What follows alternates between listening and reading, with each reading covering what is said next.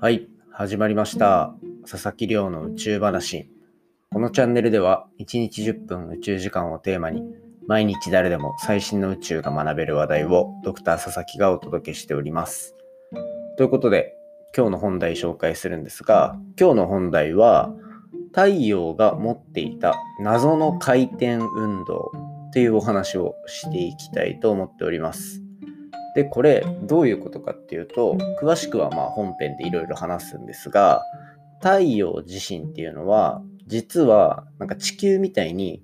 1日でこう1回転きれいに回るっていうことは実はなくて、太陽のその赤道あたり、真ん中あたりと、あと北極南極みたいなあたりで回転するスピードが違うんですね。なので、こう、地球みたいにくるっと一回転するんじゃなくて、なんかこう、ぐにゃーっとこう、場所によってスピードが違う。それによって一回転するまでの時間も違うので、そういったところの差が出ていたんですが、実はこれ大きな謎として残っていたんですね。なぜこんなことが起きるのか、みたいな。ということで、それを実際にコンピューターで再現してあげたというような研究結果が出ていたので、今回はそちらについてピックアップしていきたいと思っておりますので、ぜひ最後までお付き合いいただけたら嬉しいです。よろしくお願いいたします。はい。ということで、まあ、本題入る前に毎日恒例の近況報告させていただこうと思うんですが、今週ですね、本日9月24日金曜日なんですが、今週の末25、26は、ちょっといつものポッドキャストのコラボゲスト会っていうところをお休みさせていただくことになっております。っていうのも、あの、25日、26日っていうのは、ポッドキャストのイベントですね。国際ポッドキャストデーと呼ばれる、まあそのイベントに参加することになっていて、まあもしそのタイミングでなんか僕のポッドキャストの方でもゲストの方呼んでしまうと、なんか僕がそっちで生放送でたくさん出ている状況で、さらに、あの、裏でゲストの方の放送をやってるっていう感じになってしまうと、なんかこう、見てくれる方も分散してしまうかなと思ったのと、あと単純にゲストの方にちょっと失礼なんじゃないかなと思って、今週末はちょっとお休みさせていただいております。まあその分、なんかちょっといつもと違うような配信っていうか、宇宙のニュースばっかりっていうよりはこう僕自身の話だったりとか最近こんな感じっすねみたいなちょっと雑談多めというかあとはポッドキャストこんな感じでどうやってやっていきたいですとかそういった感じの話をしながらなんかこうゆっくり楽しんでいただけるポッドキャスト配信にしようかなと思っておりますのでまあそれはそれであのテイストの違う感じを楽しんでいただければと思います。で、まあ、軽い宣伝になってしまうんですけど、9月25日はですね、そのポッドキャストデーのイベント出るので、夜中、というか11時ぐらいからですかね、夜の。から、えっと、生配信で僕のポッドキャストでコラボさせていただいた、俺たちライブスマターと、えっと、ワクワクラジオの2組と一緒に生配信参加させていただいて、なんかもう雑談をただし続けるみたいな。でもやっぱり皆さんポッドキャストやってるんで、おしゃべりは立つだろうと言ったところで、僕はまあ、お酒を飲みながらゆっくり映ってるだけになる可能性も高いですといった感じですね。で、まあその次の日も、えっ、と、なんかいくつかセッション登壇する予定ですので、興味がある方はぜひ、あの、覗いていただけたら嬉しいなと思っております。で、えっ、と、なんか土日、そのイベント参加だけでも結構、ポッドキャスト、色濃いめだというような感じなんですけど、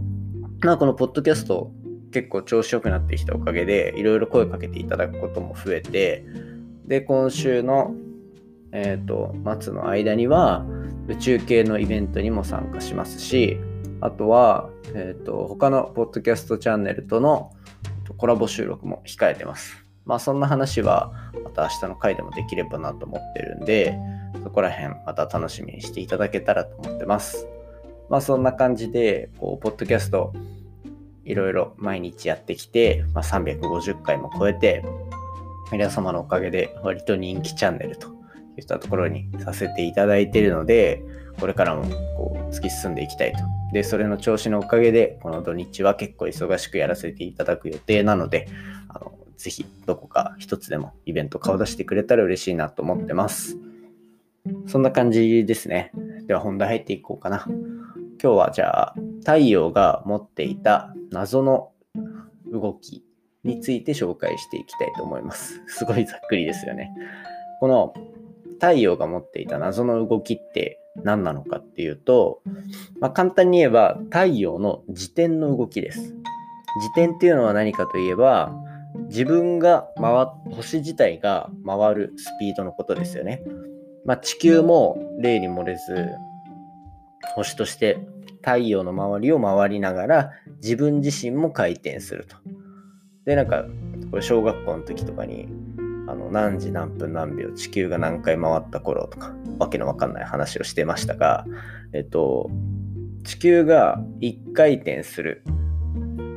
のはだいたい丸々1日かかります。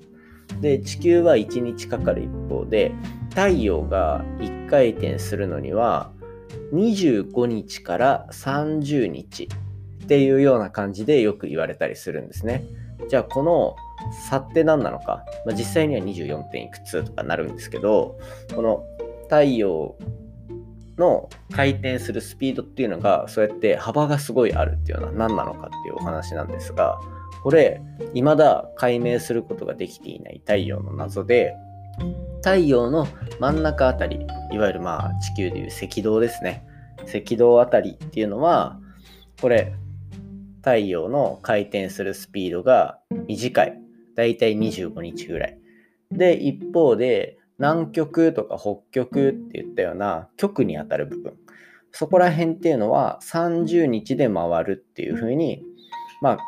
なってるんですね。なので、太陽の回転するスピードっていうのは25日から30日ぐらいっていうような言われ方をするんですよ。で、これが実際に観測としてその極と赤道の部分っていうところの差が見つかっていた一方でじゃあなんでこうやって差ができてしまうのかっていったところは、まあ、疑問として残り続けていたと。結局はこう太陽でそういった観測結果が見えている状況であっても僕はこのポッドキャストで話してるみたいにじゃあそれを説明するなんか数値計算だったりとか理論的な面っていうのはどうなってるのかっていうのがまだ説明しきれていなかったっていうのがあのこれまでの状況だったんですね。でそんな中で今回、えっと、日本が持っている世界最高峰のスーパーコンピューター富岳これはあの一時期話題になったスーパーコンピューター K って呼ばれるものの、まあ、次世代スーパーコンピューターですね。これが稼働し始めていて、それを使った太陽のシミュレーションによって、今回、その赤道部分と南極北極部分の回転するスピードの違いっていうのが明らかになりました。で、これは、まあ、詳しく話していくとどんどん難しい話に流れていってしまうので、ざっくり、まあそこの計算が成功したっていうのが今回こう聞いてくださってる皆様に一番伝えたい部分かなと。で、そこの差ができてしまってるところが理由は何なのかっていうと、これ、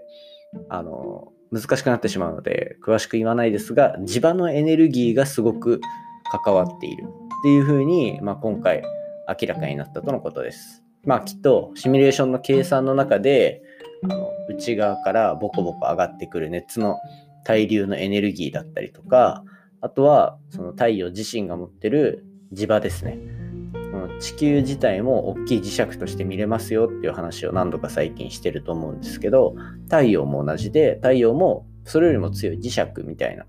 強いかちょっとごめんなさい。わかんないですが、磁石みたいになっていて、その太陽自身が持っている磁場の力によって、そんな回転が操作されているっていうようなお話になってるみたいですね。で、これ、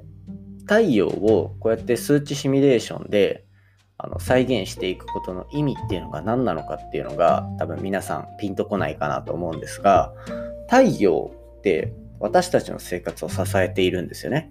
で、その支えている太陽っていうのは、あの、11年の周期的な動きをしているっていう話、最近よくしてると思うんですが、覚えてる方いらっしゃいますでしょうか？というのも、太陽の表面には、表面には黒点って呼ばれる、まあ、黒い点々みたいなのが現れるんですね。で、その上で太陽フレアって呼ばれる爆発が発生することがあるんですけど、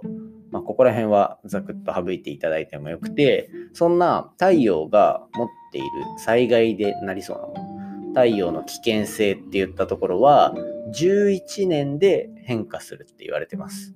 11年の間でも太陽がものすごく活動が高い、その私たちにとって非常に危険な状態であるっていうタイミングと逆にもう本当に太陽がおとなしくて何もないっていうようなタイミングが11年で繰り返されると。で、この11年周期っていうのが太陽で、ま考えられているというか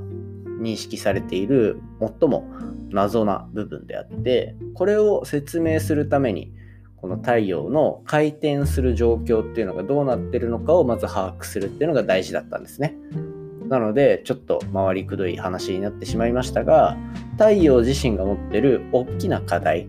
まあ例えば11年でその活動が変わるっていうような状況を説明するためには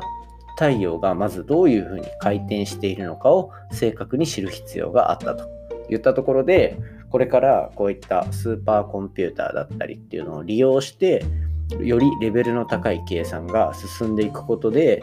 私たちが生活を委ねている私たちの生活を支えてくれている太陽自身の理解っていうところにどんどんつながっていくと。いうふうに考えられてますのでこういったスーパーコンピューターを使ったシミュレーション結果についてもですねこのポッドキャストではこれからどんどん取り上げていきたいと思っております